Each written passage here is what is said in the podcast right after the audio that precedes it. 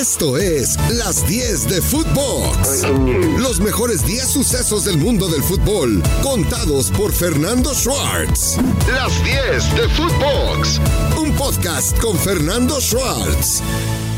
1. Poner el sistema del ojo de halcón en el fútbol mexicano no es posible por el alto costo que tiene. Jugadas como la que tuvo Memo Ochoa en el clásico el pasado día sábado prácticamente son tres, cuatro cuando máximo en un torneo y a veces ninguna. Yo estoy convencido que ese balón no entró. La toma lateral, que no está perfectamente cotizada con el poste, no deja ver en claro si la pelota entra o no entra. En redes sociales, el dolor del chiverío se expresa de una forma totalmente anticorrecta donde en su propia red social el community manager pone la portería de cabeza dando la impresión que la pelota entró en una foto tomada con un lente angular que da totalmente otra perspectiva. Este tipo de opiniones son las que crean la violencia. Este tipo de opiniones son las que crean un mal clima. Si no había una toma que demostrara que el balón entró, bien tomada la decisión arbitral y yo reitero, para mí esa pelota nunca entró en el total de su circunferencia y la atajada de Ochoa simplemente pasa la historia. 2. Continuando con el clásico, Adonai Escobedo, que ha sido el árbitro con mayor actividad en este torneo, porque llegó Armando Archundia ya confiado en él, era un árbitro tembeleque, era un árbitro que funcionaba bien como bar, pero no en la cancha, y lo debo decir y lo debo reconocer. Mis respetos para la labor de Adonai Escobedo en el clásico de clásicos del fútbol mexicano, donde mostró solvencia, donde mostró manejo de situación, donde nunca rehuyó a ninguna jugada importante y siempre, siempre tuvo el control del partido. 3. El yucateco Henry Martin no solamente es una bomba que ha anotado 10 goles, también ha dado 5 asistencias. Magistral la forma como le baja el balón a Cendejas para el segundo gol americanista y genial como después de habérsele cometido la falta, el propio pide el balón para tirar el penal y lo hace en forma realmente autoritaria.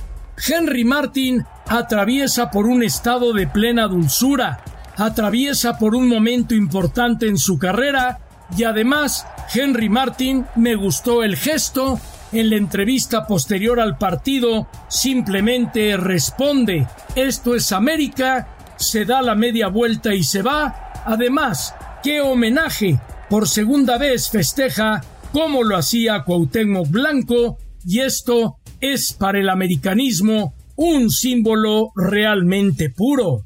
4.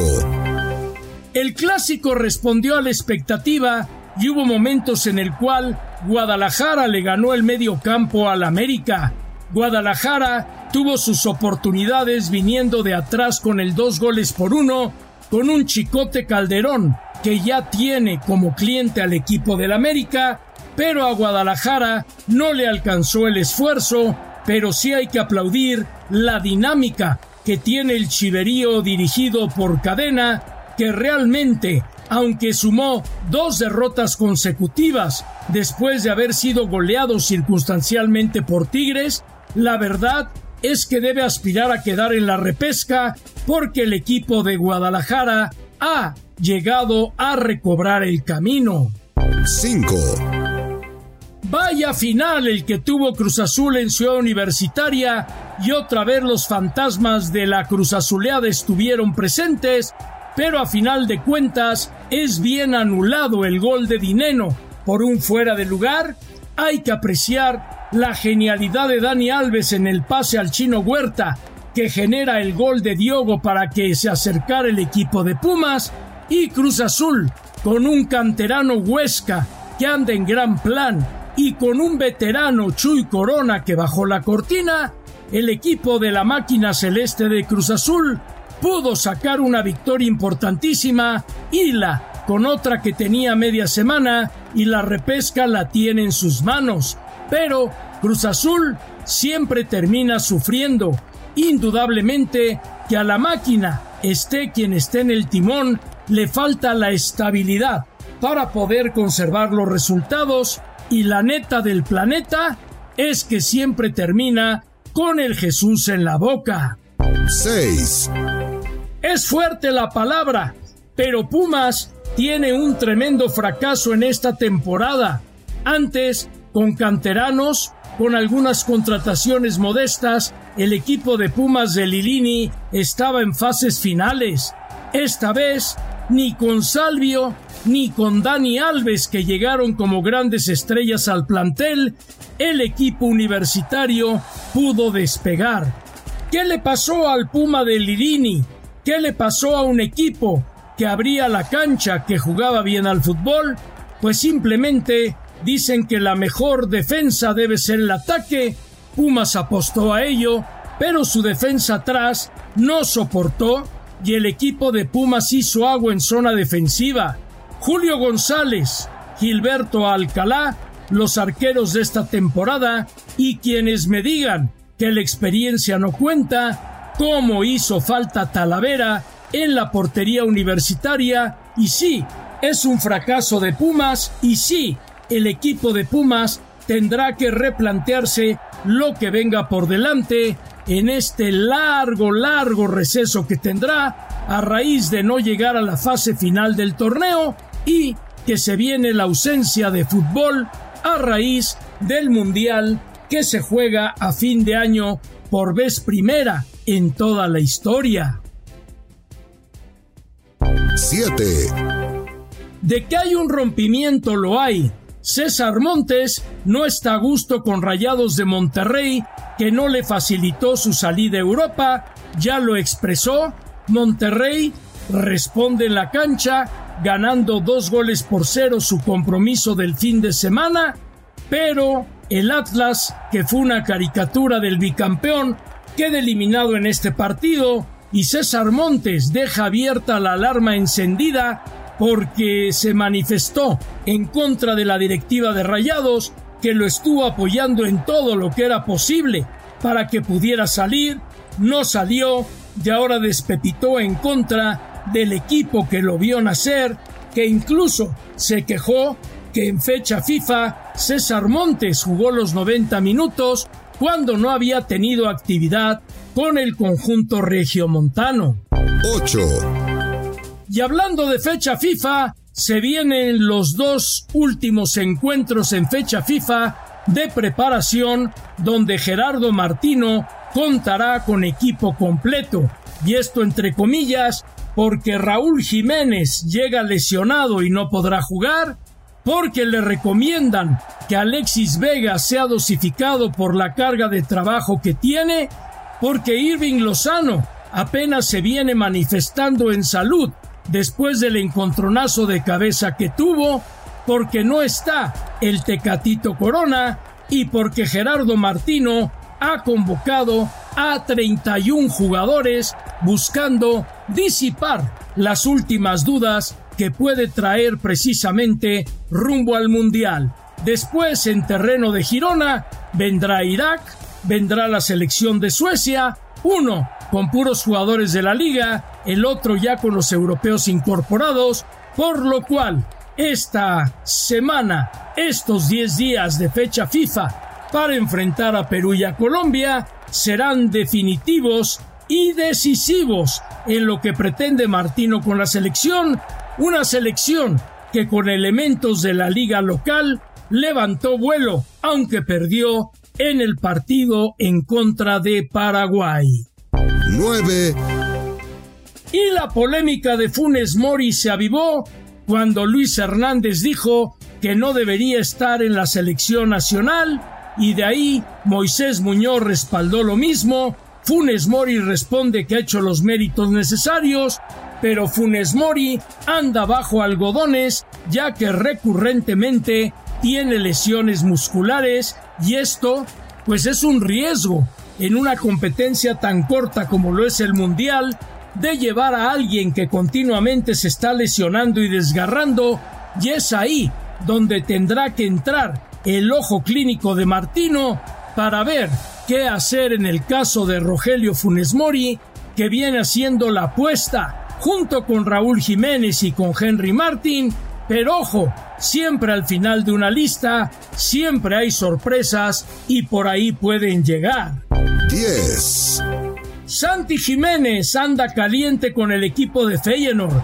Si bien el fin de semana pierde con el PSV 4-3, en la Europa League viniendo del banquillo, Santiago vuelve a anotar gol y cada vez gana más adeptos, cada vez gana más comentarios a favor de parte de la crítica holandesa que ya lo considera el futuro nueve titular de Feyenoord, dejando atrás la carrera que sostiene con Danilo. Santiago Jiménez ha sido catalogado como un peleador callejero de esa sangre mexicana que no se raja y realmente que Santiago está sacando todo el provecho a esta aventura europea, se va posesionando y ahora su gran meta será estar en la lista final de los 26 para el Mundial en territorio catarí. Nos vamos a tiempos extras. Y en el tiempo de reposición, a Orbelín Pineda le cayó de maravilla juntarse con Almeida y Orbelín Pineda continúa anotando goles en el fútbol griego. Ya tendrá chance Martino de verlo completamente en esta semana californiana y veremos cómo responde Orbelín ahora que ha tenido continuidad y que a final de cuentas era, era lo que le pedía el estratega nacional. Recién regresé de territorio catarí y le puedo decir, Qatar está listo para el Mundial. La infraestructura, que parecía no terminarse en cuanto a vías de comunicación, asombrosamente la terminaron.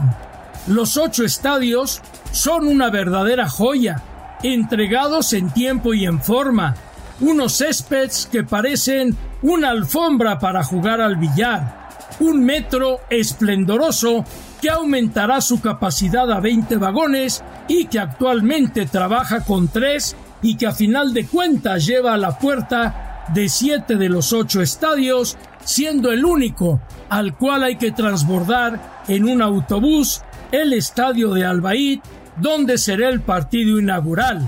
Sin duda alguna, Qatar va a resultar un éxito y yo le presentaré un programa especial en Fox Sports llamado Minuto 45 a 45 días del Mundial, donde usted podrá ver todo, todo absolutamente de lo que él espera en esta experiencia catarí. Chicharito Hernández continúa encendido con el equipo del Galaxy, anota un gol soberbio de Taquito, un gol de alta escuela, aunque hay que reconocer que la marca defensiva fue espantosa y cuando hay un delantero letal como es Javier Hernández, cometer errores en la zona defensiva cuestan, pero nadie le quita el lujo a Javier de haber anotado un gol de taquito. En la Liga Española, el Mallorca del Vasco Javier Aguirre da el do de pecho como local, derrota al equipo de Girona y con ello por ahora en el torneo que es muy joven está aspirando a los puestos europeos, pero más que nada el Mallorca lo que está apostando es a la permanencia y para eso, créame que para eso se pinta solo el vasco Javier Aguirre, que es un mago en este tipo de jugadas y de circunstancias. ¿Quién para a Real Madrid? Todos decíamos, sin Benzema, Real Madrid se va a venir para abajo, pero ¿qué para abajo se iba a venir?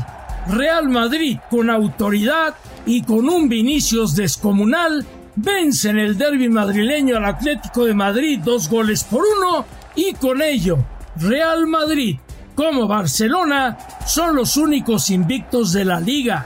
Pero Rodrigo, Vinicius, Camavinga, Chuameni, Valverde, vaya concierto de fútbol que dan y por ahora la ausencia de Benzema ha pasado tan solo a segundo plano porque Real Madrid es una verdadera aplanadora. Esto fue Las 10 de Footbox, un podcast con Fernando Schwartz.